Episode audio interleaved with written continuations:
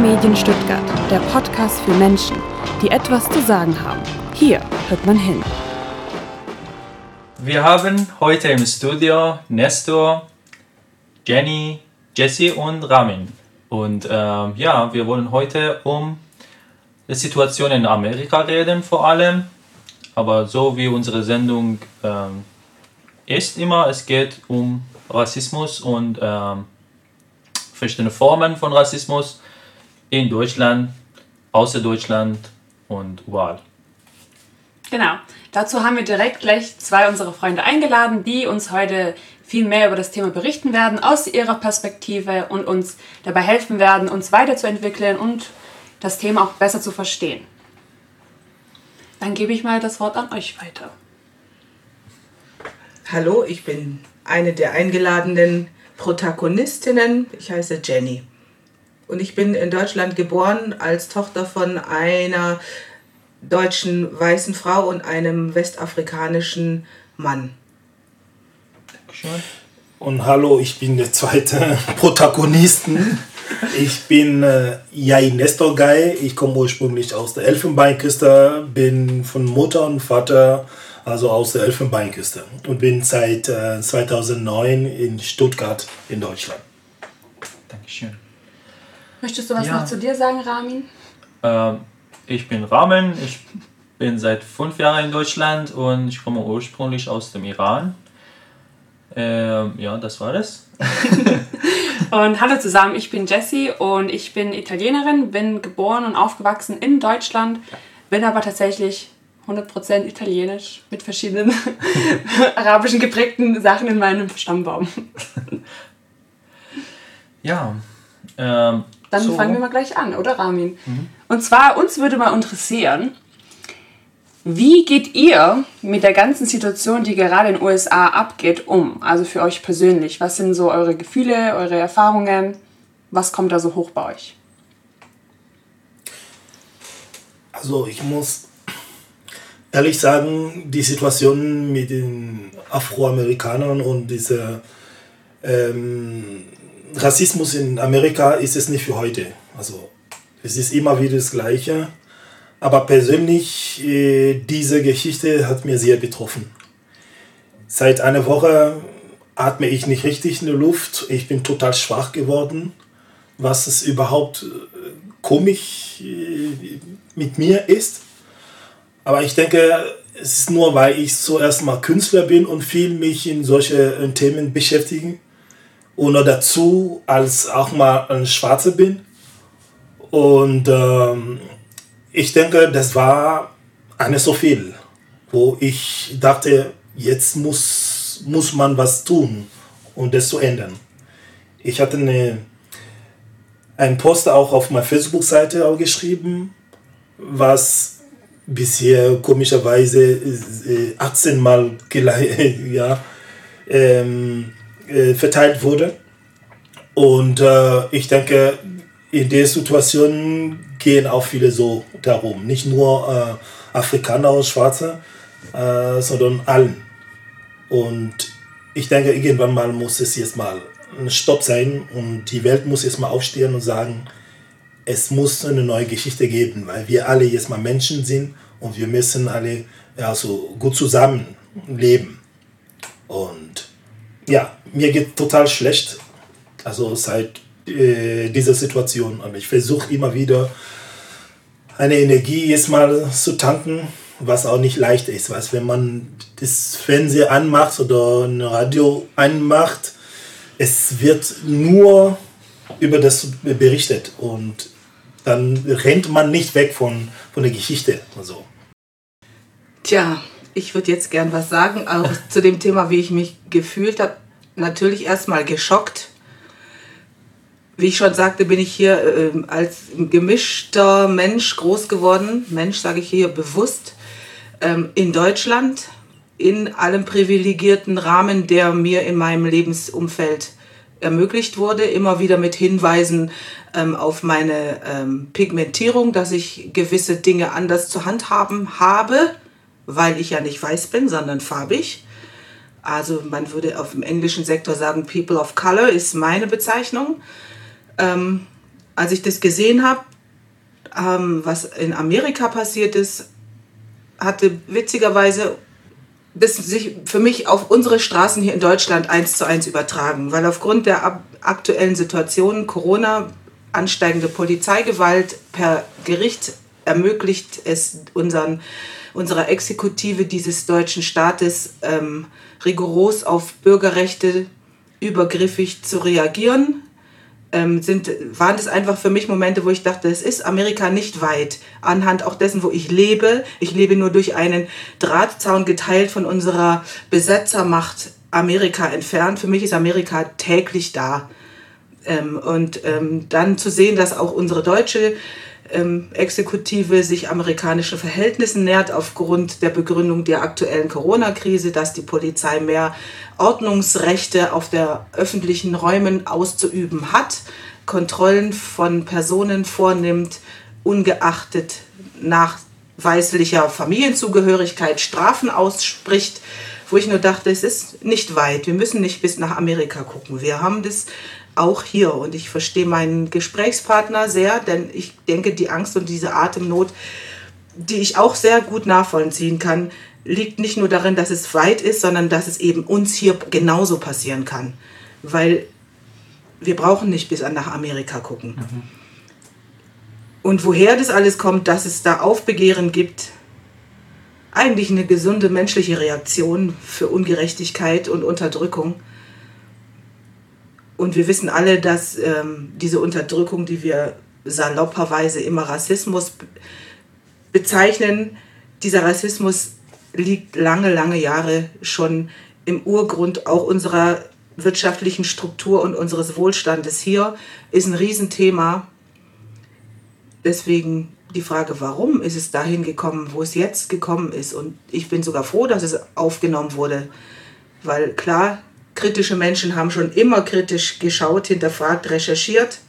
Aber jetzt muss leider auch Klein Hänschen hingucken und sieht, was er nicht sehen will, was er jahrelang versucht hat, sich vielleicht drumherum zu finden und wegzuschauen. Und auch jetzt gibt es bestimmt noch Menschen, die die Augen schließen. Also ich fühle mich aufgewühlt, ich fühle mich dazu berufen, hier zu sitzen, nach langen Jahren meines Lebens öffentlich laut was zu sagen. Dankeschön, Jenny. Ja. Rassismus mit den äh, Schwarzen ist ja viel präsent hier. Und man sieht es jeden Tag. Und also von, ähm, von Region zu Region ist ja anders. Ich würde sagen, wenn ich es mal gleich teile, ähm, diese DDR-Seite ist ja total anders als jetzt mal in, in, in unser Bundesland äh, hier, weil ähm, hier ich, was ich sehr gut mal höre, es ist eine Art Positiv-Rassismus. Ne? Es ist sehr intellektuell weise benutzt und sehr ähm, pur Deutsche Deutschsprache benutzt, damit der, äh, der andere das nicht klar versteht oder damit der Intellektuelle wirklich nicht das genau greift in dieser in, in diese Humor, so als Humor sowas habe ich, also man wird mich immer wieder gefragt, ob ich jetzt mal klar Rassismusakten schon äh, erlebt habe. Und ja, klar, wenn ich das erzähle, dann sagst du mal, ah, du hast nicht Rassismus. Ich kann nicht so erzählen wie jemand, der jetzt mal in, in, in, Ostdeutschland ist. Aber in Stuttgart ist es für mich ist es schon Rassismus, wenn man ähm, gesagt vor einem Theaterstück sitzt und sagt, hey du Heim ist reich das war ein Nazis-Wort. Hm? Und wenn ich das nicht wusste, hätte ich gesagt, okay, Heim ist reich, Deutschland ist reich. Punkt. Aber da ich mich natürlich schon dieser, äh, das befasst habe, wusste ich, dass es schon ein Rassist, äh, so ein Nazis-Wort war, äh, Satz war. Und ich habe mir gesagt, das geht nicht. Und plötzlich habe ich das gemerkt, hat er sich hier entschuldigt und hat gesagt, nein, das war nur Humor. Deswegen rede ich über diese äh, intellektuelle Weise oder in diese tiefe deutsche Sprachige, damit man weiß, okay, äh, der Ausländer versteht diese Art nichts. Ne? Aber es kommt immer so solche Dinge, sonst ganz klare rassistische Akten, wo man sagt, man spricht mit mir direkt habe ich noch nicht erlebt. Aber für mich, das sind diese kleinen Sachen sind schon ein Rassismus. Ne, ist egal, ob es positiv oder negativ ist. Sowieso, es gibt ja keinen positiven Rassismus oder negativen Rassismus, wie man immer sagt. Also sowas wie der gute Alltagsrassismus. Genau der so einem nicht so, ähm, der nicht direkt dich angreift, aber der ist wie so ein Schleier immer da und findet immer seinen Weg und man sagt immer, aber du kennst mich ja und ich habe ja schwarze Freunde und genau. ich habe ja nichts gegen Schwarze und ähm, ich bin ja kein Rassist. Genau. Das sind so meistens so Aussagen von Leuten, so die sowas es. von sich geben. Mhm. Ja, kann ich auch so bestätigen. Dieser die Angst davor, des Gegenübers von, von, vom Gegenüber als rassistisch Äußerungen tätigenden entlarvt zu werden, indem er einfach darauf hingewiesen wird, dass er es getan hat, ähm, ist schon ein No-Go. Also wenn ich jemanden gezielt darauf hinweise, dass das, was er zu mir gesagt hat oder in einer Menschengruppe gesagt hat, definitiv rassistisch ist, darf ich das nicht sagen, weil es ist dass ich bin die Schuldige, die da nicht stark genug ist, damit umzugehen. Ich ja das Gegenüber kennen würde und wissen würde, dass er, dass er oder sie nichts gegen andere farbig, farbig Menschen hätte, keine Farben sehen würde, wo ich mir immer denke, wieso bist du farbenblind? Ähm, bist du ein Hund, sage ich dann meistens dann auch noch dazu, weil nur Hunde sind farbenblind. genau, also dass es selten möglich ist, äh, ein wirklich konstruktives Gespräch, ich will ja gar noch nicht mal Diskussion sagen, Gespräch über Rassismus an sich zu führen. Denn es ist selten ein Gegenüber bereit, diesen Weg zurückzugehen, zurück zu deiner Frage, Ramin, warum ist es zu den Riots gekommen? Für mich hat dieses Warum einen langen Rückblick erfordert ist, wertfrei, einfach faktenbezogen. Woher kommt dieses Wort? Wieso hat dieses Wort so viel Berechtigung weiterhin zu bestehen? Was beinhaltet Rassismus? Ist Rassismus ausschließlich für eine bestimmte Situation in unserer Menschheitstradition, und das Wort wage ich zu benutzen, ausschließlich dafür zu verwenden, wovon ich überzeugt bin? Und alle anderen Diskriminierungen, Ausgrenzungen, Abwertungen haben eine andere Abwehrgrundhaltung. Aber ich finde, für mich ist Rassismus wirklich bezogen auf den schwarzen Menschen, der im Kontext Rassismus, und dieses Gespräch kann ich eben nicht führen, als Nichtmensch definiert ist.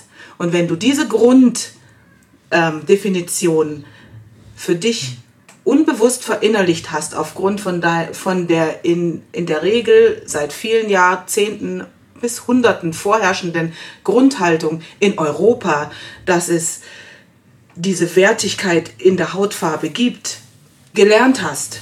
Auch ich bin in Deutschland geboren als gemischtes Kind, People of Color. Und ja, ich habe direkte rassistische Angriffe erfahren in meiner frühesten Kindheit. Bis immerhin jetzt auch noch ähm, mit Hau ab Neger, woher du gekommen bist, ähm, äh, du bist eh adoptiert, kannst du überhaupt reden, ich wurde angefasst, mein, mein Gesicht wurde gefasst, geht das ab? Meine Farbe im Gesicht. Ich bin noch nicht mal so dunkel wie mein Kollege. Meine Haare waren immer ein Anzug. Die Menschen haben mir immer auf die Haare gefasst und durch die Haare gewuschelt, bis meine Mutter deutsche weiße Frau irgendwann jemanden, einer älteren Dame, die das vornehmlich gerne taten, weil sie ja so kinderfreundlich sind, meinten, selbst in deren Haare wuschelte und meinte sie aber auch. Und dann hat diese deutsche Frau meine Mutter angegriffen, wie völlig empört, wie sie wagen könnte, ihr in die Haare zu fassen. Ohne zu reflektieren, dass es eigentlich, eigentlich eine totale Spiegelung ihrer eigenen Handlung war. Und solche Sachen prägen mein Leben mit dem erschreckenden Selbsterkenntnismoment, dass ich selber, um hier zu existieren, mir einen selbstzerstörerischen Humor angeeignet hatte, der es mir ermöglichte, in einem weißen Umfeld, und es ist nun mal 99 Prozent der Fall meines Alltagsumfeldes, zu bestehen, indem ich Witze machte, die definitiv rassistisch waren, um den Mob lachen zu haben. Weil wenn ich sonst ich wäre, bin ich ja nicht menschenwürdig, denn ich bin ja nur schwarz. Ich habe als schwarze Frau mich immer behaupten müssen, wurde aus meinem weißen Elternhaus-Kontext, mein Vater ging zurück nach Afrika, mir immer wieder gesagt, du bist anders, du musst dich beweisen. Du darfst so und so nicht sein, du fällst auf, du bist schwarz. Ähm, du musst gut in der Schule sein, da dir wird nichts geschenkt. Ähm, und so weiter.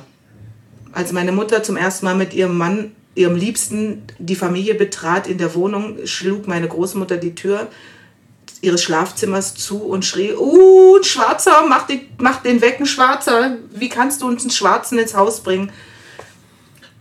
Ja, also das ist meine Geschichte, ja. Also im Prinzip ist meine permanente, meine ganze, mein ganzes Dasein in Frage gestellt, aus, einfach aus dem kulturellen Hintergrund, in dem ich lebe. Ich habe mich lange Jahre als Mitglied dieser Gemeinschaft wahrgenommen, bis ich älter wurde und die Leute immer mehr sagten, ja, aber du, aber du siehst ja gar nicht aus wie wir. Ich habe das ja nie selber so wahrgenommen, erstaunlicherweise.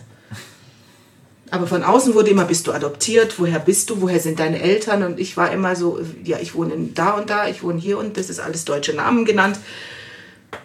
Ja, aber das kann nicht sein. Es kann nicht sein, dass du deutsch bist. Du siehst falsch aus, weil wir Deutschen sind weiß. Du bist nicht weiß. Du kannst kein Deutscher sein. Ich spreche ja sogar besser Deutsch als du.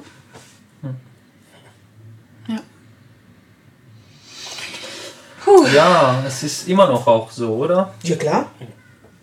Ich habe beim Bäcker bestellt, ich hätte gerne zwei Brezeln. Du fragt mich die Bäckersfrau, wie bitte?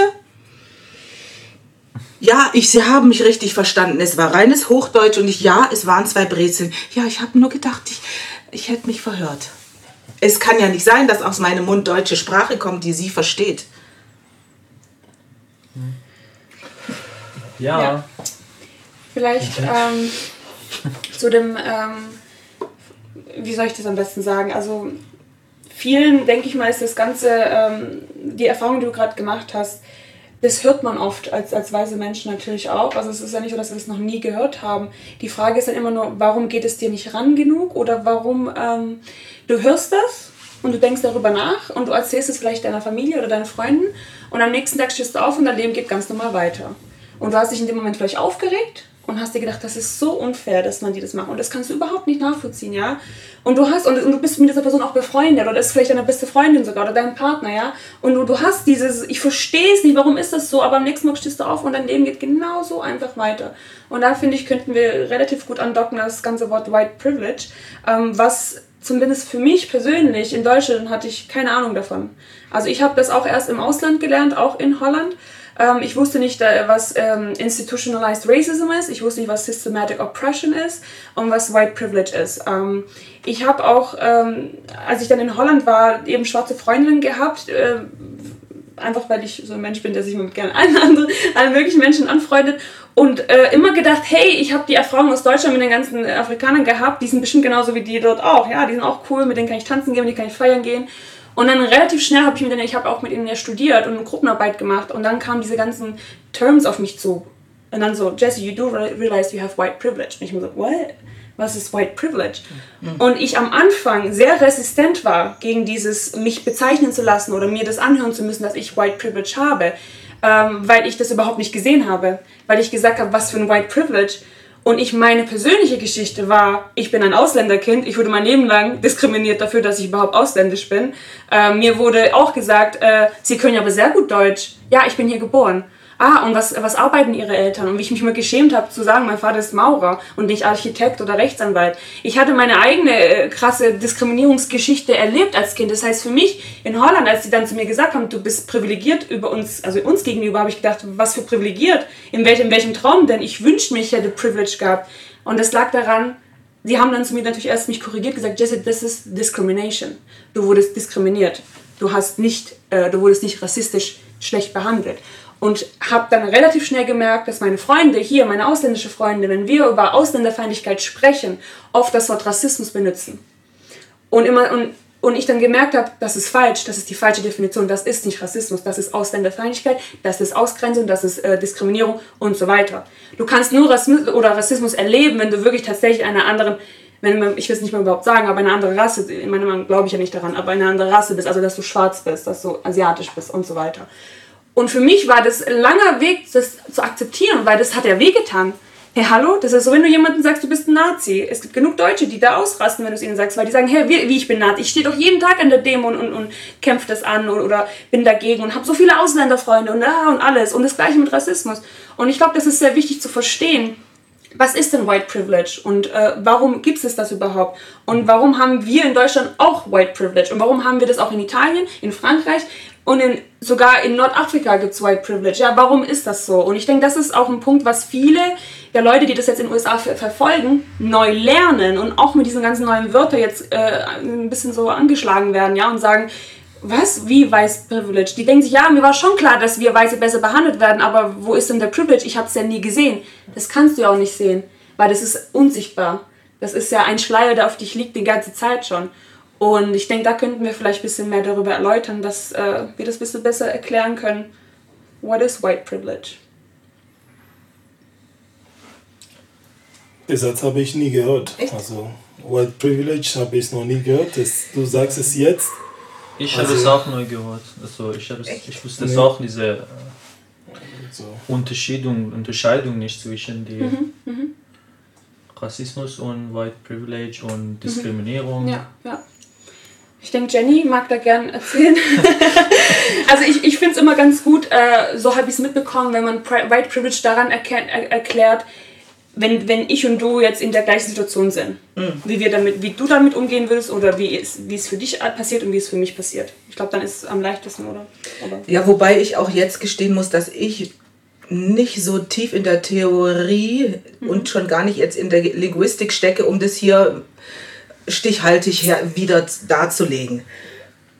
Aber White Privilege ist wirklich ein interessantes Wort und ich bin erstaunt, dass es noch nicht alle hier im Raum kannten. Und das führt mich persönlich wieder zu diesem Grundding, was ist überhaupt Rassismus? Woher kommt er und wie definiert er sich überhaupt? Rassen gibt es für Menschen nicht. Punkt. Rassen gibt es in der Botanik und in der Tierwelt. Punkt.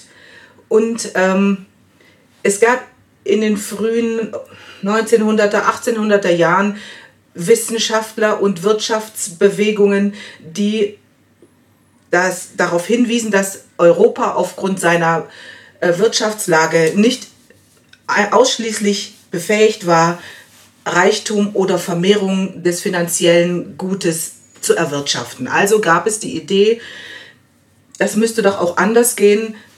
Wir kommen aus einer Großfamilientradition, sprich man hilft sich gegenseitig, aber wir sind ja nun alle, Erster Weltkrieg war durch, wir sind alle, oder nicht mal, wir sind alle im Königsreiche, wir haben unsere eigene Struktur. Also wir sind super, wir können das nicht, aber wir wollen mehr, wer könnte uns denn da helfen? Und dann kam man auf die Idee zu gucken, wo könnte man sich denn Hilfe holen. Das ist jetzt meine random Theorie, die ist nicht belegt, keine Ahnung. Das ist meine ich bilder hier jetzt gerade rum. Und dann kam man auf die Idee, ganz weit weg, was wir ja sehr gerne tun, sei es, dass wir heute Fernsehen gucken und sehen, da hinten fällt ein Reissack um, aber es war ja nur da hinten, interessiert uns nicht, wir schalten um. Also gucken wir auch jetzt ganz weit weg, wer könnte uns helfen. Am besten jemand, der nicht zu uns gehört, am besten jemand, wo wir ganz große empathische Distanz haben. Puh, weit am weitest weg ist irgendwie Afrika. Also dann gucken wir mal da und oh, ich verstehe die gar nicht und ach, die sind aber dunkel und ach, was machen die denn da? Die haben ja noch nicht mal Klamotten an, die haben ja was anderes an. Also das kann ja nicht zivilisiert sein. Also benutzen wir doch, aber die können arbeiten. Guck dir doch mal die schönen Männer an, was die für Kraft haben, was die für Muckis haben, schöne Körper, die arbeiten den ganzen Tag, die können doch auch für uns arbeiten. Und da die uns nicht verstehen, wissen die gar nicht, was wir wollen. Und die haben auch gar keine Infrastruktur, so wie wir. Wir sind ja schon ein industrialisiertes Land. Aber ich glaube, wir können die einfach mal mitnehmen und gucken, was die so schaffen. Und die Idee hatten wohl mehrere, beziehungsweise reichte das bis in die höchsten Instanzen. Und so kamen sie auf die glorreiche Idee, diese Menschen, die sie als komisch und nicht nachvollziehbare Individuen, sei mal dahingestellt, also so gefunden haben und mitgebracht und ihnen gesagt haben, was sie zu tun haben. Und wenn sie das nicht getan haben, naja, was macht man mit Ungehorsamen? Da haut man drauf. Und dann hat man sie äh, zivilisiert und ihnen gesagt, was sie zu tun haben, weil was, die hatten ja kein Recht auf Land oder Haus und so weiter. Das ist jetzt eine kindliche Darstellung von, wie vielleicht ähm, Sklavenhandel oder Menschenverschleppung begonnen hat. Mit dem Hintergedanken, mehr eigenen Wohlstand ähm, zu akquirieren. Und daraus wurde eine große Handelsmacht, die hat auch bestimmt wunderbare Namen, die man bestimmt im Netz findet. Ich bin jetzt, wie gesagt, ich bilder hier rum. Und am Ende der ganzen Kette hängen versklavte Menschen, die keine Rechte mehr haben, deren, deren sogar das Menschenrecht auf Menschsein abgesprochen wurde. Denn wenn du sowas tust, andere Menschen unter dich stellen, brauchst du eine Rechtfertigung. Die wurde gesucht und gefunden in einem Wissenschaftler, der diese Rassenlehre von den Tieren und den Pflanzen anhob und überschüttete auf die Menschen aufgrund der verschiedenen Ethnien, die immer noch keine Rassen sind, sondern es sind ethnische Individualentwicklungen des Menschen aufgrund seiner, Lebens, seiner Lebensräume. Jemand, der hellhäutig ist und in Afrika ist, wird per se dunkel, denn die Sonnen-UV-Einstrahlung macht das mit unserer Haut.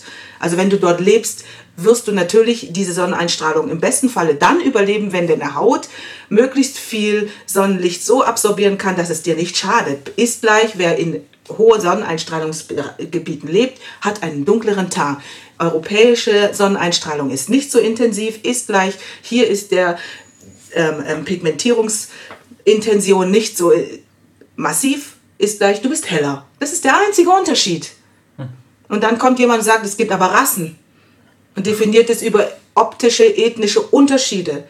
Und nicht nur, dass sie anfingen, Rassen zu definieren über Menschen, sondern sie setzten an diese Differenziertheit eine Wertung. Und die Wertung ist wie bei unserer schönen Ernährungspyramide ganz oben steht der weiße Mensch. Blonde, blauer. Das sind schon wieder Feinheiten, aber erstmal weiß. Ja. Denn es war ja unsere Idee. Wir wollten ja unseren Wirtschaftswachstum aufgrund von erhöhen. Und wer profitiert? Wir. Wir sind Europäer, wir sind weiß. Und danach kommen, wen haben wir denn noch? Ah, diese Asiaten, die haben so einen leicht gelblichen Tar. Ah, und so wurde das alles weniger wert. Und am entwertesten wurden die dunkelsten Menschen aufgrund einfach ihrer Diaspora. Sie leben in Afrika, wo die größte Sonneneinstrahlung ist, wo fahren wir alle in Urlaub hin? Unsere weißen Mitbürger, ach, sind sie nicht eigentlich alle neidisch? Sie fahren in die Sonne und wollen braun werden. Aber wenn jemand braun ist, das ist nicht richtig. Das ist gefährlich. Vor dem hat man Angst. Weil der war ja nicht im Urlaub. Der ist ja immer so. Hat er immer Urlaub oder was? Hat er arbeitet wohl nicht. Also das ist eine totale Schizophrenie. Ja. Von dem her ist der Rassismus definitiv zu gründen auf die Abwertung eines Menschen mit dunkler pigmentierteren Haut. Punkt. Puh, das war eine sehr, sehr gute Erklärung, finde ich. Also ich habe es total vor Augen gehabt mit Bildern, wie du das erklärt hast, finde ich echt super. Und ich denke, darauf kann man jetzt perfekt andocken, was White Privilege ist. Und zwar hat ja Jenny das sehr gut jetzt äh, die Basis gegeben. Und White Privilege ist einfach im Grunde das Privileg, das, was weiße Menschen haben, in diesem Setting, was die weißen Menschen, und ich möchte noch hinzufügen, weiße Männer vor allem, weil da kommt dann nochmal die, die Diskussion Männer und Frauen, aber der weiße Mann ist ja der meist respektierte Mensch auf der Welt.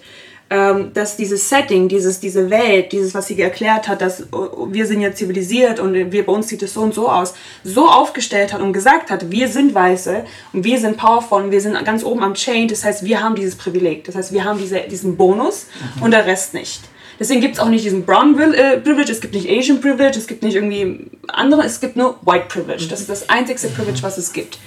Ähm, und wir Weiße haben einfach nur das pure Glück, dass wir geografisch gesehen in einem Land äh, geboren worden sind, wo eben die Sonne nicht so viel scheint und automatisch das erzeugt haben. Also wir haben automatisch, du bist auf die Welt gekommen, White Privilege. Das ist direkt ein Bonus in deine Windel rein und den wirst du auch nie verlieren, den kann dir auch niemand nehmen, den können dir weder Schwarze nehmen, noch äh, People of Color, noch Asiaten. Keiner kann ihn dir wegnehmen, außer du selbst. Und das ist die große Diskussion, die im Moment in den USA eben ist. Und zwar einmal Just Justice for George Floyd, also Police Brutality, aber es geht viel, viel um mehr als das, weil das, was mit George Floyd passiert ist, ist ähm, sehr, sehr schlimm und grauenhaft, aber das ist schon ich will nicht lügen, mehr als tausend Mal schon passiert. Wir haben es nur noch nicht gesehen. Wir haben es einfach nur noch gesehen. Das ist der Unterschied zu diesem Fall jetzt. Das heißt, es heißt jetzt nicht, dass jetzt sein Leben Mehrwert war. Nein, aber was das ausgelöst hat, war diese Oppression, die seit mehr als 400 Jahren in USA stattfindet und in der ganzen Welt. Und diese Riots, weil wir wieder zu dem Thema kommen wollen, warum das jetzt so aggressiv ist. Da habe ich ein ganz gutes Beispiel mir überlegt. Und zwar, mein Vater hat sich bei seinen Arbeitern äh, letzte Woche beschwert und er beschwert sich schon seit mehreren Wochen, dass, dass die ihre Arbeit nicht richtig tun. Und mein Vater ist ein sehr, sehr ruhiger Mensch. Ja? Der sagt, hey, ihr habt es nicht gut gemacht. Hey, das zweite Mal, das dritte Mal. Letzte Woche hatte er die Schnauze vorne und hatte seine Stimme erhöht und hat sich dann aufgeregt und hat gesagt, es kann ja wohl nicht sein. Es ist wirklich nicht so schwer. Warum macht ihr das falsch? Ich habe das beobachtet auf dem Balkon, habe direkt diese Emotionen, weil ich sehr empathisch bin, auf mich genommen und gleich gemerkt, oh, da ist jetzt, da ist jetzt äh, hier, da ist jetzt Wut, da ist, der ist jetzt richtig sauer. Habe direkt mir gedacht, die armen Arbeiter, die sich das jetzt anhören müssen. Gleichzeitig habe ich gedacht, nee, mein armer Vater, warum muss der überhaupt seine Stimme erhöhen? Warum machen sie es nicht von Anfang an schon? Und das ist, was im Moment in den USA abgeht. Sie haben die Schnauze voll. Es reicht. Es sind 400 Jahre von Systematic Oppression gewesen. Und George Floyd war jetzt einfach nur ein zufälliger Beispiel, der passiert ist, der das, der, dass man gesehen hat, wie brutal diese 8 Minuten und 46 Sekunden waren von diesem Polizist, der überhaupt keine Empathie in seine Augen hatte, der wirklich mit purem Stolz und das, dieses Bild, was man gesehen hat, hat, hat wirklich White Supremacy und White Privilege of the, especially the white male, dargestellt. In seinen Augen, acht Minuten lang hat man das gesehen. Für alle, die nicht wissen, was White Privilege ist, das ist White Privilege. Er wusste ganz genau, indem er das tut, ihm wird nichts passieren. Und das ist, darum geht's. Und das ist, warum die ganzen, äh, unsere Freunde da drüben gerade auf der Straße sind und reiten ohne Ende. Das ist, warum sie schreien. Das ist, warum sie aggressiv sind und sie haben ihr gutes Recht. Ich habe einen Post gemacht am äh, Sonntagabend oder Montagabend auf Instagram, wo ich geschrieben habe, weil ich immer sehr viel über Spirituality rede und Meditation und Self-Healing. Ich habe geschrieben, it's fucking enough. Go out there, take them one by one and kill them and videotape it and show us. Show the world what you're capable of doing. Und hat mein Bruder zu mir gesagt, bist du dir wirklich sicher, dass du es jetzt posten willst? Weil du promotest ja immer Self-Healing, Spirituality und Umami und Zen. Ich habe gesagt, Umami Zen is fucking over. It's Umami Kill now. Ich so, weil jede Revolution hat mit einem Krieg angefangen. Jede Revolution. Jede Menschenrechte-Revolution, jede Frauenrechte-Bewegung hat immer mit Aggression gewonnen. Das ist leider so. Es, die, und klar, man wünscht sich, dass man wie Gandhi und, und, äh, und Martin Luther King da rangehen würde. Aber was hat denn wirklich diese ganzen Bewegungen gebracht? Also ohne jetzt total Martin Luther King und Gandhi und alle und Mutter Teresa in Frage zu stellen. Aber um ehrlich zu sein, hätte das wirklich, wäre das effektiv gewesen, würden wir jetzt nicht hier sitzen und darüber sprechen. Meiner Meinung nach. Und das ist jetzt einfach nur eine sehr extreme Meinung von mir. Ähm, manche Sachen muss man laut machen und man muss schreien ich habe es auch wieder verglichen ein bisschen mit, ähm, weil ich beobachtet habe, was dass viele Weiße gesagt haben, I'm so emotional, das macht mich voll fertig. Die ganze, ich habe Freunde, die in Minneapolis leben und mir Videos schicken von sich selbst, wie sie weinen, weil sie sagen, das macht sie voll fertig, was gerade, aber sie Angst haben einfach, Angst um alle, nicht nur um Weiße, sie haben gerade um alles Angst. Und ich habe dann gesagt, ich verstehe es, ich verstehe, das ist auch sehr auffühlend, das ist auch einfach krass, es macht doch einen Angst, es ist, es ist egal, wer wir sind. Aber als das MeToo-Movement gestartet ist und das MeToo-Movement dann richtig krass geworden ist, ja, was ist passiert bei, der, bei den Männern? Wie haben sich die Männer gefühlt? Dann kam, oh, es ist so schlimm heutzutage ein Mann zu sein. Ich als Mann kann gar nichts mehr machen. Wenn ich eine Frau nur anschaue, dann heißt es gleich, oh, ich werde sie vergewaltigen oder ich werde sie molesten. Es ist so schlimm, es ist so unangenehm, ein Mann heutzutage zu sein. Man darf gar nichts mehr sagen. Jeden Ding muss ich mir jetzt fünfmal überlegen, wie ich sie jetzt anspreche. Diese Fear, diese Uncomfortableness, das die Männer hatten, das ist, was sich Weiße heute fühlen sollen. Das ist das Ziel von diesen Riots. Die Weißen sollen sich genauso fühlen wie die Männer, als das MeToo-Movement so krass geworden sind mit Harvey Weinstein und alle. So. Und Harvey Weinstein saß im Gericht und hat geweint. Er hat geweint und um sein Leben gebettelt, weil was 86 Frauen da standen und gesagt haben, was mit ihm passiert worden ist. Und nicht gestern, sondern vor 20 Jahren passiert ist und immer noch weiterhin passiert ist. Diese Angst, dieses Unwohlsein, dieses Settling in dir, wo du sagst, oh, das ist mir so unangenehm, ich möchte, dass es weg ist, das ist das Ziel. Und wenn sich die weißen Menschen so fühlen und andere ähm, Gruppen, dann haben wir es erreicht. Weil dann werden sie gezwungen sein, sich jetzt hinzusetzen und sich zu fragen, warum stört es mich denn so sehr? Warum nervt mich das? Warum ekelt mich das an? Warum will ich nichts davon hören? Aha, warum wohl? Jetzt dreh es mal um. So haben sich die, deine Freunde, deine schwarzen Freunde die letzten 400 Jahre gefühlt. Einen Tag musst du das jetzt mitmachen und schau, wie das dich schon mitnimmt, wie du gleich anfängst zu weinen und es dich belastet. Frag mal deine Freunde, wie sie sich jeden Tag fühlen. Und das ist der Grund, warum in den USA im Moment Feuer und Flamme ist. Hm. Ja, vielen Dank. Ähm, ich weiß nicht, wie viel Zeit haben wir noch. Ähm, wenn ihr was noch zu sagen habt, ich habe Zeit.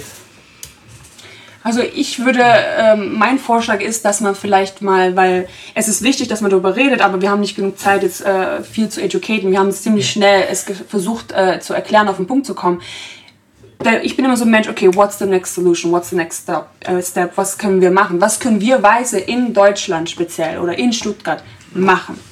Ähm, von vielen, ich weiß, dass von vielen oft äh, von schwarzen Freunden kommt, äh, frag mich das nicht. Du weißt ganz genau, was du zu tun hast. Nichtsdestotrotz einfach vielleicht so everyday, ich, ich fange mal mit so everyday situations, ja. Was kann, wo können wir starten? Wo können wir uns unseren White Privilege abgeben und wie sieht sowas überhaupt aus im Alltag?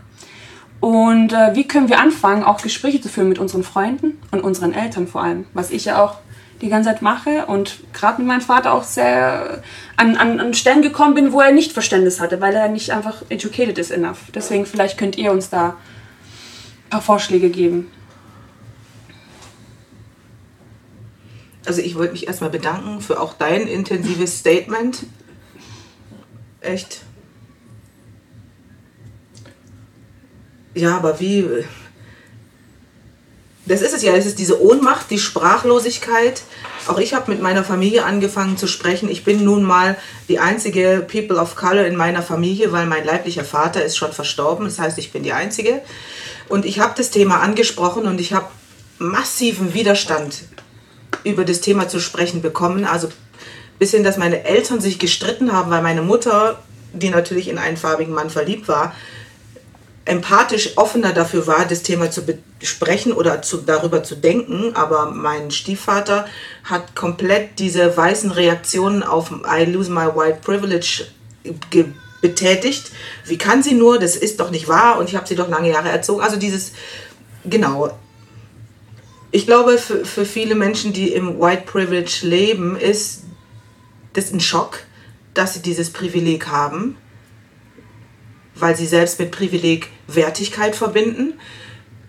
Ähm, diese Wertigkeit zu hinterfragen würde ja auch heißen, abzugeben. Dann sind wir an dem Punkt, wie weit bin ich in meinem Alltagsleben mit oder ohne Privileg in der Regel überhaupt bereit abzugeben, bis hin zu Materie ähm, was ja manchmal sogar leichter ist, aber so eine innere Komfortzone abzugeben, ein inneres sich selber Schmerzen zufügen, indem ich hinschaue, den Schorf, den die Wunde gemacht hat, abreißen und gucken, hey, das macht man nicht freiwillig.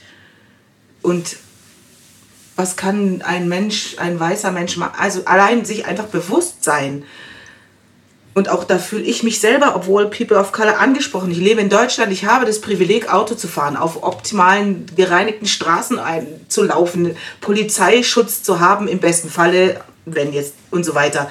Ich lebe, trotz People of Color zu sein, in einem weißen, privilegierten Land. Ja. Und auch ich müsste, wenn White Privilege aufgegeben wird, andererseits auch Verantwortung übernehmen vielleicht für was, was jetzt per se eh nicht in meine Verantwortung gelegt wird, weil ich darf ja nicht. Und diese Verantwortung müsste der weiße, pri weiß privilegierte Mensch abgeben. Er müsste wertfrei nicht verurteilt werden von Farbigen, sich fühlen als, äh, sondern einfach als Mensch, ja, ich habe wirklich viel mehr Credits bekommen als andere, das einfach sich mal einzugestehen. Ich würde da gerne dazu hinzufügen, dass vielen ähm, Weißen das Gefühl, White Privilege abzugeben, sie das Gefühl haben, dass ihnen etwas genommen wird. Ja. Das ist es aber tatsächlich gar nicht. Und das ist der Punkt, wo wir äh, erklären müssen, dass wenn, wenn ich mich als White Privilege oder als Mensch White Privilege abgebe, mir passiert rein gar nichts. Es geht darum, dass meine Freunde, die schwarz sind, auf mein Level kommen. Das heißt, indem ich das abgebe, ist, wir müssen davon reden, dass es systematisch abgegeben wird und entfernt wird. Das heißt, das hat etwas mit einem total viel größeren äh, äh Umfang zu tun. Das heißt, uns persönlich als weiße Menschen wird nichts anderes passieren. Also wir, wir heißt dann nicht, dass wir jetzt in Lebensgefahr sind. Es heißt nicht, dass wir jetzt irgendwie keine Rechte haben. Es heißt jetzt auch nicht, dass unsere schwarze Freunde bevorzugt werden von uns. Nein, es heißt einfach nur, dass wir von uns von hier oben und hier unten, dass der Teil sich hierhin bewegt. Das ist ja das Gleiche, oder nicht, ich möchte nicht immer das Gleiche sagen, aber vielleicht ähnlich, um es besser zu erklären, was Frauenrechte und Männerrechte sind. Ja? Also Männer haben mehr Rechte als Frauen, mehr Bezahlung, da, da, da. Was ist denn der White, der, nicht der White, der ähm, Women Movement? Was ist denn der MeToo Movement? Was ist denn der Feminismus? Der wahre Feminismus heißt ja nicht, dass jetzt auf einmal die Männer drunter gehen sollen und die Frauen drüber sind und jetzt alle CEOs Frauen sein sollen, alle Frauen jetzt mehr Geld verdienen sollen und Frauen äh, behandelt werden wie Könige. Nein, es heißt einfach nur, damit die Frauen überhaupt auf diesen Level kommen, müssen die Männer von hier oben ein bisschen hier runterkommen. Aber so viel müssen sie gar nicht, weil es reicht ja, wenn die Frauen einfach hier hochkommen dürfen. Und in dem Moment, wo wir auf dem gleichen Level sind, dann sind wir equal und dann ist der Privilege für alle da. Und darum geht's. Und ich glaube, das ist auch immer eine Angst, das Weiße haben, weil es ist ja so, wie wenn, ähm, ich kann es mir immer so vorstellen, wenn ich als Frau, ich bin in, in Deutschland geboren, das heißt, ich habe schon immer Frauenrechte gehabt, ich musste es mir nicht erkämpfen. Meine Mutter musste sich das nicht erkämpfen. Wenn jetzt von heute auf morgen äh, entschieden wird, so, Frauen dürfen nicht mehr äh, äh, wählen, Frauen dürfen nicht mehr Auto fahren, Frauen dürfen nicht mehr arbeiten gehen, Frauen dürfen nicht mehr äh, alles Mögliche, die banalsten Sachen, dann würde ich da sitzen und meine Welt würde zusammen, also wirklich zerstört sein. Weil ich mir sagen würde, was etwas, was mir mein Leben lang ich schon hatte, wird mir jetzt einfach weggenommen? Nein, da resistiere ich, da gehe ich auf die Straße und demonstriere. Und das ist, was die Weißen machen in den USA und im Rest der Welt, die nicht dafür sind, ihr White Privilege abzugeben, weil sie einfach Angst haben. Sie haben Angst, ihnen wird was weggenommen. Dabei ist es gar nicht so. Und es würde ja schon reichen, dass die Weißen das einfach nur akzeptieren, wahrnehmen, es sehen. Das wäre schon der erste Schritt. Und wenn es dann alle machen und es sich dann wieder multipliziert wie ein Dominoeffekt und dann auf die politische Ebene kommt und von dort auf die ganz Höhe und dann ganz, ganz oben auf die Presidential Ebene kommt, dann können wir davon sprechen, dass wir endlich alle equal sind. Und dieser Klick, dieser Schalter muss einfach stattfinden. Und letztendlich finde ich immer, kann man alles wieder zurückführen zu Empathie. Empathie ist das A, das A und O, meiner Meinung nach. Also das kannst du überall einfach anwenden. Man sagt ja immer auch, Empathie heißt ja nicht Mitleid, sondern dich in die Lage der anderen Person hineinzuversetzen. Das heißt, die, als das MeToo-Movement war, haben die Männer versucht, sich in die Lage der Frauen einzusetzen. Ja? Mein Bruder hat auch zu mir gesagt, du kannst jede Frau auf der Straße fragen, wurdest du belästigt? Alle sagen dir ja, auf irgendeine Art und Weise. Fragst du alle Männer auf der Straße, kennst du jemanden, der jemanden belästigt? Sagen sie nein. Weil sie es wahrscheinlich selber sind und weil sie ganz genau wissen, dass sie jemanden kennen. Aber warum? Manchmal wissen sie es gar nicht oder sind sich nicht so sicher oder wollen es nicht zugeben. Und darum geht's, empathisch ja. zu sein. Da hast du recht. Also, ihr redet jetzt mal über diese White Privilege. Ich kann das anders mal sehen wisst ihr, es ist ja total anders, wenn jemand äh, aus Afrika kommt und jemand, der hier lebt oder in Amerika ist. Es ist ja total, wir haben es den gleichen äh, Blick. Das ist der Grund, warum jetzt mal hier alle jetzt aufstehen und in Afrika die Länder sind ja ganz ruhig. Also da gab es wirklich Geschichte, die mir ich habe noch ähm, so Afroamerikaner äh, äh, auch äh, als Freunde gehabt. Äh, also was heißt Freunde? Bekannte, aber die immer wieder sich nicht als äh, Afrikaner sich gefühlt haben. Ja?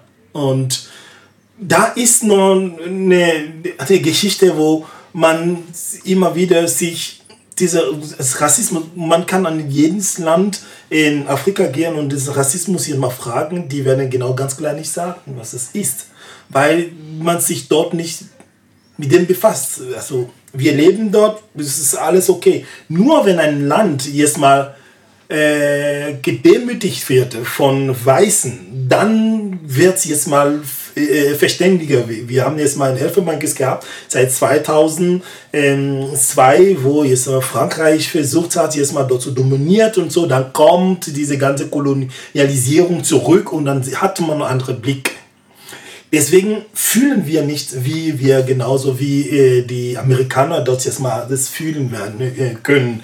Äh, deswegen dieser White Privilege, wie es hier mal gesehen wird, ist total anders äh, in, in, in afrikanischen Ländern. Aber dieser Parallel ist da. Also es wird immer, ich in meiner jungen Zeit, äh, ich habe mich immer beschäftigt, ich habe mich immer gefragt, warum überhaupt gibt es diese ganze Druck von den Weißen.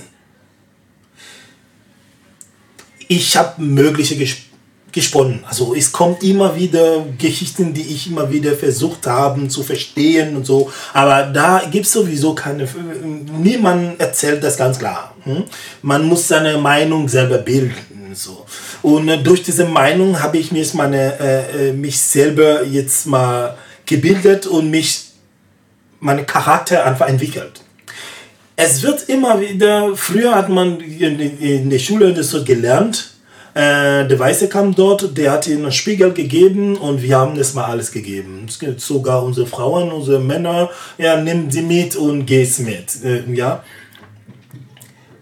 Und wenn ich immer wieder über diese Spiegel rede, ja, es ist nicht die Geschichte, die mir jetzt mal interessiert, aber dieses Element, Spiegel, hm, also der Weiße kam, der hat uns diesen Spiegel gegeben, sozusagen, wo uns, wir uns reflektieren können und sehen können.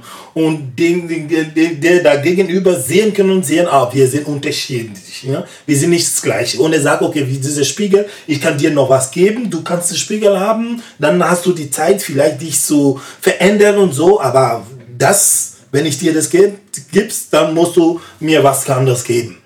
Aber was willst du? Was teuerste, deine äh, Kinder und sowas? Dann wird es so gemacht. Weil dieses Spiegel ist, war vielleicht für äh, die damaligen Menschen ganz besonders, wo man sich sieht. Aber ob es Spiegel damals nicht gab, da verzweifle ich noch dazu. Ähm, ich habe, es wurde immer wie gesagt, wenn die Präsidenten oder irgendwelcher Politiker, der von Frankreich aus Frankreich nach Elfenbeinküste kommt, es wird so ein riesiger Fest. Es wird für ihn oder für sie jetzt mal geklatscht. Der Empfang ist riesig. Habe ich nie verstanden. Aber wenn ein in die Woche, ist egal ob der Präsident nach Frankreich kommt, du siehst niemanden auf der Straße. Es sei denn, die Afrikaner selber stehen und klatschen. Dieser einfach diese Gleichberechtigkeit war für mich nicht zu verstehen. Und dass meine Kumpel damals oder die Erwachsenen, die hören, ja, ja, der Weiße kann das, der Weiße kann das, der Weiße kann das. Es wird schon im Kopf, dass der Weiße immer oben ist. Diese White Supremacy, die kann ja. sich sowas verstehen. Immer oben ist und wenn er was sagt, ist das, was gut ist. Mhm. Das ist, was ich von meinem ganzen Studium einfach äh, für mich anders gebildet habe. Ich kam, seitdem ich angefangen zu arbeiten habe, habe ich immer das Gefühl, aber ich bin jemanden, der nichts unten haben, sein möchte, der oben sein möchte. Ist egal, wer es ist. Und seitdem ich in Deutschland bin, war ich nicht nur, eine, nur einfach Tänzer. Wenn ich in einer Gruppe bin, versuche ich nach oben. Und ich weiß, wie es kämpferisch war hm? und wie es alles jetzt mal gekostet hat. Alle Gruppen, wo ich war, jeder, der mich kennt, wenn ich in eine Gruppe komme, schließe ich nicht meinen Mund. Ist egal, ob es das erste Mal ist, rede ich so viel, dass die alle jetzt mal merken, er ist da. Und das war meine Art, das ist meine Art.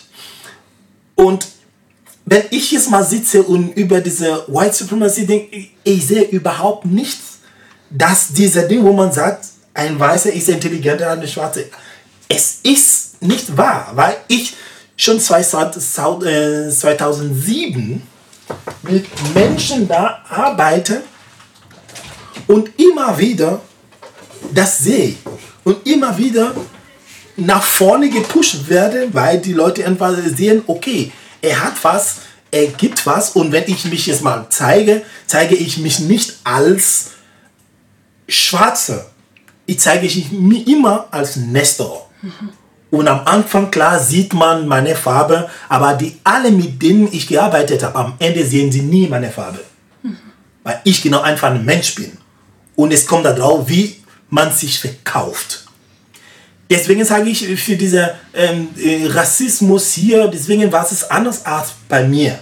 Weil die wissen, er hat ein Niveau, er kann Dinge verstehen dann muss man nicht mit denen so spielen. Und irgendwann vergisst man, weil man genau so schnell innen kommt und sagt, okay, diese Empathie, man nimmt es mit. Aber nicht der, der immer sitzt und bettelt oder sagt, und wenn man A sagt, dann rennt er A. Wenn man A sagt, ich frage, warum? Und das muss man auch mal verstehen. Ich habe immer wieder im Kopf, und ich sehe auch mal die Afghaner, die mal sind, es ist wie man, ein Weiße kam und er hat einfach eine Brainwash gemacht, wo man sagt, die Afrikaner können nichts. Die sind die Dümmste und die sind die Bösen. Und da wird es nicht mehr funktionieren. Und tatsächlich wird es genau so, so äh, verstanden und es funktioniert nicht. Und das ist genauso, wenn man über diese äh, White Supremacy redet, das kommt mir diese, dieses Beispiel vor.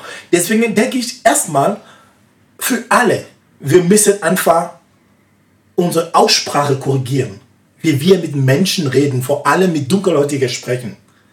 Also nichts einfach gucken, der ist mein Freund, das ist mein schwarzer Freund, der ist so, so, so. Aber wie man genauso diesem Niveau spricht, mit denen spricht, muss man das gucken, damit er auch ein bisschen komfortabel wird und mit seinen Mitmenschen zu sprechen.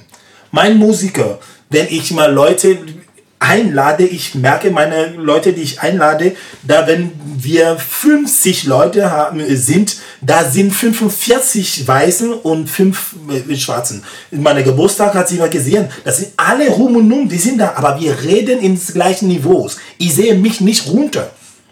Und das ist menschlich. Deshalb man muss es korrigieren. Wenn was mir nicht, äh, was mit mir nicht stimmt, dann sage ich nein.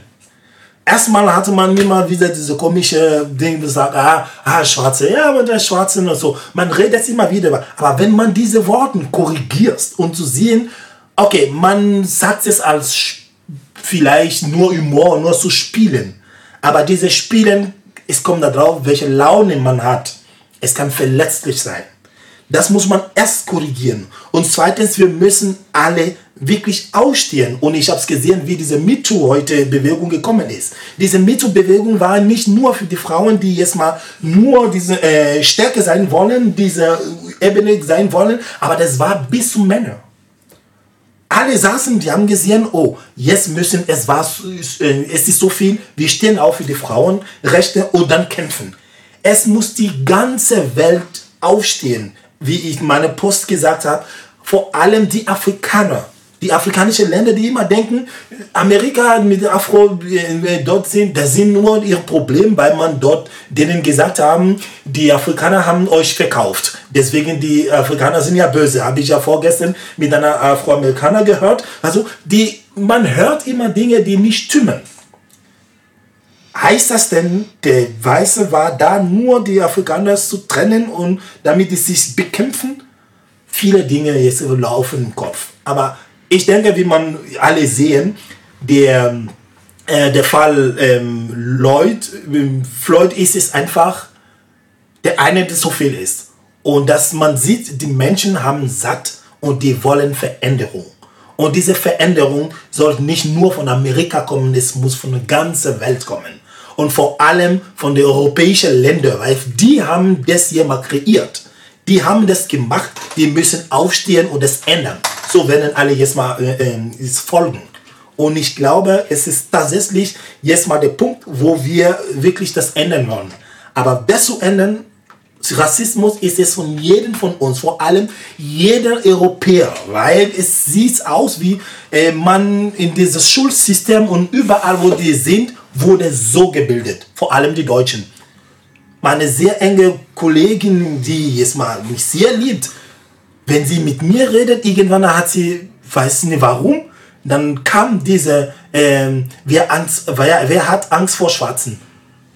Und sie mit mir, sie hat mit mir gesprochen. Also, sie wollte nicht böse sein, aber das ist tief in ihr. Und das müssen wir bekämpfen. Das heißt, jeder von uns muss es bekämpfen. Und zu sehen, diese Geschichte, die jeder trägt, vor allem die Deutschen, die das tragen, müssen sie gucken, dass die jetzt mal langsam das wegnehmen, weglassen und den, der da vor denen steht, als Mensch zu betrachten. Also ihr Spiegel. Sobald man sieht, das ist mein Spiegel und ich würde nicht, dass ich das so behandeln werde, wird es genau keinen Rassismus mehr geben. Und das müssen wir ab jetzt anfangen, auf der Straße stehen, immer wieder darüber demonstrieren und überall uns selbst zu reflektieren und, und uns jetzt mal zu verändern, innerlich zu verändern. So kommt das Gute mal raus. Ja, finde ich, äh, hast du sehr, sehr gut auf den Punkt gebracht. Ich denke, das Einzige, was ich noch hinzufügen kann, ist, dass äh, nur weil man, man hat immer oft diesen Satz in jeder Kultur, so hat man es immer gemacht. Ja. Äh, Tradition, ja, alles, also es war schon immer so, es wird sich auch nichts ändern, akzeptiert es einfach. Nein, nein, nein. Ähm, ich sag dann immer, denkt dran, irgendjemand hat sich auch äh, überlegen müssen, warum es Glühbirnen äh, auf einmal dann gab. Äh, irgendjemand äh, hat sich hingestellt und hat Autos äh, äh, erfunden, weil er nicht mal auf den Kutschen rumreiten wollte. Irgendjemand hat gesagt, hey, ich finde, Frauen sollten schon Rechte haben. Oder irgendjemand hat gesagt, hey, ähm, vielleicht gibt es irgendwie sowas wie Veganismus, keine Ahnung. Mhm. Ja, irgendjemand hat sich hingestellt und hat das in Frage gestellt, was man Jahre, Jahrtausende schon gemacht hat. Und hat gesagt, hm, ich biete jetzt mal eine neue Perspektive an. Und letztendlich ist es genau das, dass man sich weglässt und wegkommt von diesen Verfangenen und diesen, diesen dran zu halten, so fest, weil das ist ja einfach nur Angst. Man hat ja Angst vor dem Neuen und was Veränderung und der Mensch hat in sich hat Angst vor Veränderung. Deswegen tun auch ganz viele Menschen sich überhaupt nicht mit persönlicher Weiterentwicklung auseinandersetzen. Weil dann würde es ja heißen, ich muss mich jetzt hinsetzen und alles, was ich als 26-Jährige gemacht habe und gedacht habe, in Frage stellen. Und das macht Angst. Und dann kann ich nur aus persönlicher Erfahrung sprechen, das hat Angst gemacht und es hat sehr weh getan. Und das war unglaublich. Aber hey, lieber so, als in einer Welt zu leben, die wie es jetzt im Moment noch ist. Entschuldigung, dass ich jetzt nicht zum Ende komme, aber ja. das war neu, dass die afrikanischen Menschen in Amerika eine Abneigung gegen den Heimatplaneten, also Planeten sage ich schon, Kontinent haben, mhm. weil sie sich von denen verraten fühlen. Wow, was ist los? Mhm. Das wusste ich nicht. Ja, es kommen immer neue Sachen dazu. Das ist ja schmerzhaft. Ja. Also ich Was wusste, dass es die Trennung gibt. Ich wusste, dass es die Trennung ja. gab immer und ich habe auch schon mal in einem Club erlebt, dass ein Ami, äh, ein Schwarzer sich hingestellt hat und ein Afrikaner und die sich dann gestresst haben und dann hat der Ami zu dem gesagt, halt's Maul, du Affe. Und hat er gesagt, du bist doch selber ein Affe, was redest du? Und dann alle nur so im Club standen und dann hat er zu ihm gesagt, remember, I was born free and I will die free. You were born a slave and you will die a slave. Oh, krass. Und dann war, der Club hat sich gespaltet zwischen Nigeria und USA. und ich, und ich meine Freunde dazwischen. Wow. Und ich fand es natürlich geil, dass der Nigerianer das gesagt hat zu ihm. Mhm. Zu dem Entitled American, Black American oder African American, wie er sich nennen mag. Ähm, ja, doch. Aber die, der, der Blick liegt mir jetzt andersrum, dass sie sich verraten fühlen. Das habe ich auch zum ersten Mal gehört. Und das ist sehr, sehr interessant. Und bestimmt mhm. gibt es ganz viel Literatur zu dem Thema. Sorry nur, ja. möchtest du gucken? Ähm, und da, ob wir nicht irgendwie drüber oder so gegangen dass, sind. Äh, äh, dass die, die, die Amerikaner, also die Afroamerikaner, wenn die mit uns jetzt mal die hier sind, dass die sich ähm, schwarz, äh, also äh, ähm, Black Supremacy, also sich fühlen, weil mhm, mhm es ist, mhm, wenn ja. ich habe jetzt mal ähm, so wir haben ja viele Auftritte hier mal gehabt, wo wir ähm, Musiker von der RTL, ähm, die, die haben so RTL-Band, ja, wo ich viele da kannten und die jetzt mal Amerikaner sind. Aber wenn die da stehen und Afrikaner da sind, du siehst den Unterschied und du fragst dich, warum? Warum jetzt mal einen Unterschied gibt, obwohl wir alle Schwarzen sind? Und da ist eine Suprematie nur zu sagen, ich komme aus den USA. Und das ist auch das Problem. Ich, es gibt ja mal, okay, die, die jetzt mal größer sind, die mal Stars sind, irgendwann mal versuchen sie zurück nach äh, äh Afrika zu gehen und ihr ursprünglich zu suchen, wie Rihanna, wie mhm. Ekon und so weiter, die cool jetzt mal genau und die versuchen jetzt mal Beyoncé, die ja. versuchen jetzt mal so Ding so verbinden und so weiter, aber der Rest, die haben das noch. Und als ich das von dem Mann das gehört habe, habe ich gesagt, krass aber glaubst du, hat das auch damit zu tun, also ich bin mir ziemlich sicher, dass die Weißen da mitschuld sind, weil sie das auch in den USA auch nochmal verstärkt haben und ihnen gesagt haben, ihr wollt ja nicht so Buschmänner sein wie eure Vorfahren. Ne? Ihr seid ja jetzt, jetzt habt ihr die Chance bekommen, nach USA zu kommen. Jetzt seid ihr hier privileged und so und Education und alles. Ich bin mir sicher, dass der Weiße wieder seine schöne Hände da drin hat. Äh, ist mir gerade nur spontan angefallen, meine Freundin war, also die ist auch aus Nigeria, war in England und äh, da die, die Schwarzen dort haben auch sich, da gab es auch Demonstrationen immer und sie hat halt nie mitgemacht, weil sie halt sich nicht angesprochen gefühlt hat und dann waren sie sauer mit ihr und haben gesagt, was ist, sauer, du bist doch auch schwarz, was verstehst du daran nicht? Und, und dann hat sie gesagt, ja, aber ähm, ich habe mein Leben lang in Nigeria gelebt, ich ähm, habe nichts wirklich davon erlebt an Rassismus oder eure Probleme, die ihr habt. Wir haben alle Rechte, uns geht's gut, wir sind alle educated. Also ich verstehe deinen Hass nicht, ich verstehe dein, dein, deine Wut nicht. Und, und das war einfach, weil sie, wie gesagt, in einem Land schon immer war, wo alles gut war und, und gar keine Probleme gab. Da hat man nicht hinterfragt, du bist aus Nigeria und so und so. Und erst nachdem sie in London dann war und dann damit konfrontiert wurde und gemerkt hat, oh, es gibt Schwarze, Nigerianer, äh, die äh, hierher kommen oder geboren sind, die, in, die haben irgendwie nicht den gleichen Stellenwert wie ich in Nigeria. Und dann erst hat sie nachgedacht und sich gefragt, ja, warum ist denn das so? Also da ist, ja. In unserem Land selber gibt es ja sowas, wo man sagt, die anderen haben die ihre, äh, äh, ihre Kinder und Frauen verkauft. In meinem Land, ich komme eigentlich aus dem Westen. Das ist, da sind zwei Volks, die nie, also die gekämpft haben bis Ende und von niemandem in unserem Volk war genauso als Sklaven gegeben. Und jedes Mal, wenn es Probleme in Elfenbeinküste gibt, wir hören das immer wieder. Mhm. Also wir sind total so äh, isoliert, weil die denken, wir sind also sehr arrogant, weil seitdem wir wissen, die wissen die Geschichte äh, von der Geschichte her, dass wir unser Volk niemand wurde also verkauft und so was und so. Ne? Und ich hatte das diese Privileg auch früher mal gehabt, wo ich mit meinen Freunden im Wald gesagt habe, na so. Aber wenn du immer wieder hier kommst, also ich bin so dankbar als Künstler zu sein, wo ich überall gehe, wo sogar ein Präsident nicht reinkommen konnte, bin ich da und ich habe irgendwas erlebt, wo das so alles erlöst hat. Es war in Südafrika. Wir hatten eine, eine Vorstellung in Maputo und dann sind wir durch, äh, Maputo ist in Mosambik und wir sind durch ähm, äh, Pretoria einfach geflogen. Und in der Gruppe waren wir zwei, äh, zwölf Leute und zwei Afrikaner. Einer davon ist ein Deutscher. Und der Deutsche hatte einen deutschen Pass, ich damals nicht, damals nicht. Ich hatte einen ivorischen Pass und wir waren genauso in einer Reihe. Und er war der fünfte in dieser Reihe. Ich war ja total da hinten. Dann kamen die, die weißen Deutsche und das war in, ich, in, da war genauso in der Kontrolle, bei der Kontrolle ein, ein Afrikaner, genauso ein Südafrikaner, Dunkelhäutiger. Der guckt den Pass, also guckt ja fast nicht. Wir kommen, mach auf, geht's, macht auf, geht. Dann kam der, ähm, der Steve, macht's auf. Der guckt, guckt den an, schaut noch den Pass, dann fragt ihn plötzlich, hast du an, noch andere Papier, was jetzt mal mit Foto, was äh, dir besser schaut? Dann hat er gesagt, okay, ja, ich mache Er war genau beim Schauen und dann sind die weitergekommen. Gekommen. Weißer guckt, gibt, Weißer gibt, Weißer gibt. Und dann kam Steve und hat gesagt, nein, ich hab's mit Papier nicht.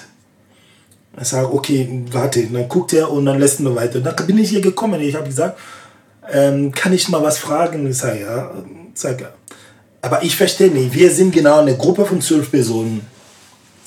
Und der kommt mit genau diesem gleichen Pass, was die alle jetzt mal, die durchsehen, haben. Wieso wird er jetzt mal hier angehalten und die anderen müssen durch? Der Mann war gegriffen, angegriffen, der war total sauer. Wieso rede ich mit ihm so? Er ist in seinem Land, er darf alles machen, was er will. Komisch. Komisch, dass ein Schwarzer mit mir so spricht und der noch dazu diese Apartheid-Zeit erlebt hat und der so tief in dieser Geschichte von Rassismus war, der so ein, ein, ein, ein Schwarzer auch guckt, weil er das ein Papier, andere Papier hat und zu sagen, geh auf die Seite, ich lasse die andere durch. Aber wenn es Problem gibt, dann sagt es klar. Er hat nicht sagen können. Dann habe ich gesagt, nein. Dann hat er gesagt, Sie gehen durch. Ich habe es mit Papier gegeben. Der sagt, gibt es nicht, ich muss durch. Ich sage, Sie müssen kontrollieren. Nein, gehen Sie durch. Ich gehe nicht durch, wenn er nicht durchgeht. Dann sagt er mir plötzlich, Sie werden nicht durchgehen, die werden bei, äh, zurückgehen. Ich, sage, ich wollte überhaupt nicht nach Südafrika kommen. Ich fliege irgendwo anders. Wenn Sie mein Geld zurückgeben, dann gehe ich zurück, wo ich will. Also ich war so tief drin und dann haben meine Kollegen gesehen, okay, wenn er jetzt mal für ihn kämpft, müssen wir auch. So kamen meine weißen Kollegen und die haben ja auch mal angefangen zu sprechen. Und dass ich laut war, kam jetzt mal der Chef und er hat gesehen, als ich ihm erzählt habe, er hat sofort gesagt, gehen Sie durch. Dann habe ich gesagt, nein, ich will zuerst das verstehen. Ich kann durchgehen, aber ich will einfach verstehen, wieso der Mann diesen Akt gemacht hat. Damit für mich auch mal eine Lehre wird, warum ein Schwarzer mit einem Schwarzen jetzt mal so umgeht. Ja, das kam jetzt mal bitte um Entschuldigung und so weiter und so weiter. Und meine äh, ähm, Leiterin wollte äh, auch nicht weiter. Sie hat ja wirklich mich so gebetet und gesagt, ich lasse das. Da sind Akten, wo man sagt, also seitdem habe ich verstanden, also das gibt tatsächlich Menschen, die, weil sie jetzt mal schwarz sind und man denkt, okay, die kommen jetzt mal, die sind Sklaven und so weiter, es wird alle gehängt. Und ich werde immer wieder nicht, wie ich in Elfenbenkis gemacht habe, nur zu sagen, hey Leute, rede nicht mit mir, weil in meiner Familie niemand war dort. Da werde ich tausendmal immer wieder auf der Straße sagen. Dann sage ich, ich fühle mich genauso wie die anderen und ich versuche genau das zu ändern. Und meine Umgebung, genau das, damit die Leute verstehen, wenn irgendwas kommt, dann wird es sofort korrigiert, damit man einen anderen Weg nimmt und dann ist es auch mal okay. Das ist genau ein Akt, wo ich gesagt habe, Südafrika ist äh, Afrika. Wenn es dort passiert, dann ist es nicht auch in Europa oder in Amerika, wo alles gemischt ist. Es ist immer so. Sollte man halt genau sagen, wenn Schwarze den Schwarzen machen, ist auch ein Rassismus. Das ist eine Frage. Oder weil die dort gemischt sind und erlebt haben, was die, die, die Schwarzen mit denen gemacht haben war er sauer, weil er seine, seinen Bruder gesehen hat, er hat jetzt mal einen Pass von den Weißen. Ist das warum?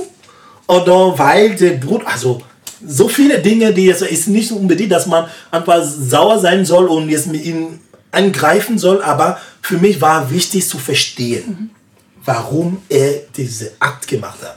Aber ich kann 100% verstehen, wie äh, äh, ähm, du reagierst hast, dass er ein bisschen neidisch nicht, aber richtig sauer war, dass sein Bruder ein nicht der Pass von den Pass von seinem Land hat, sondern von den anderen Land und sogar von Deutschland. Vielleicht war das das Grund, warum er so reagiert hat. Ja. Ja, ja sehr interessanter Aspekt. Das ja. äh, habe ich auch bemerkt wenn, wenn du es erzählst, ich merke auch, es ist auch im Mittleren Osten auch so ungefähr, der, der, wie, wie die Leute Blick haben auf Europa und mhm. Amerika, total geile Länder und wir haben kaputt. Wir sind die ja. kaputte und die sind die gute. Und auch genau, ähm, das eigentlich, ich habe selber Rassismus ähm, oder Diskriminierung mehr von, äh, ich kann es so eine Angst nehmen. Ich habe es mehr von Ausländer bekommen aus Deutsche weißt du, mhm. oder, oder Europäische.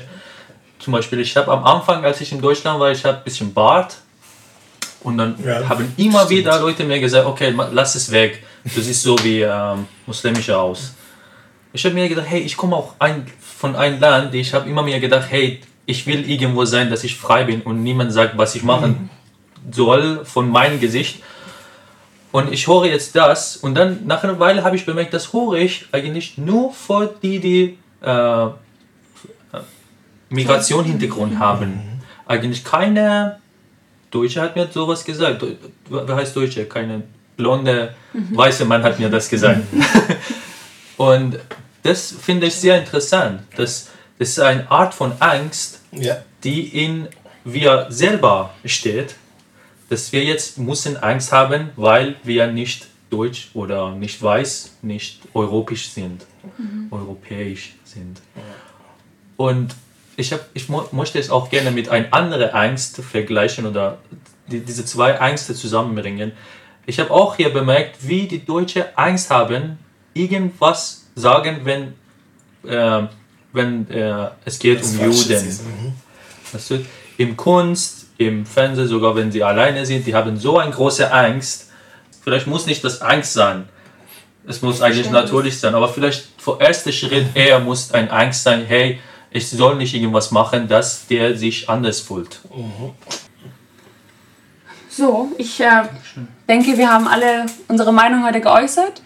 Ähm, ich bedanke mich herzlich bei euch beiden vor allem natürlich, dass ihr euch die Zeit genommen habt. Ähm, hierher zu kommen und über dieses äh, sehr wichtige Thema zu sprechen, gerade auch, weil es für euch sehr persönlich ist und ich auch, wie auch mitbekommen habe, es für euch persönlich auch mitnimmt, trotzdem die Zeit euch genommen habt. Es ist nicht leicht. I appreciate it unglaublich. Ähm, es ist auch nicht selbstverständlich, dass ihr euch die Zeit nehmt und uns, uns weise versucht zu educaten, aber ich glaube, das ist trotzdem sehr, sehr, muss ich euch wirklich hoch ansehen. Und ich freue mich, dass unsere erste Episode äh, Ja. so erfolgreich war. Ja, ich freue mich auch und bedanke auch mich von euch, dass die hier gekommen sind. Und ähm, ja, unsere Sendung, unser erster Podcast ist jetzt da, hoffentlich bald. Ja. Und Und seid gespannt auf viele weitere Themen. ja.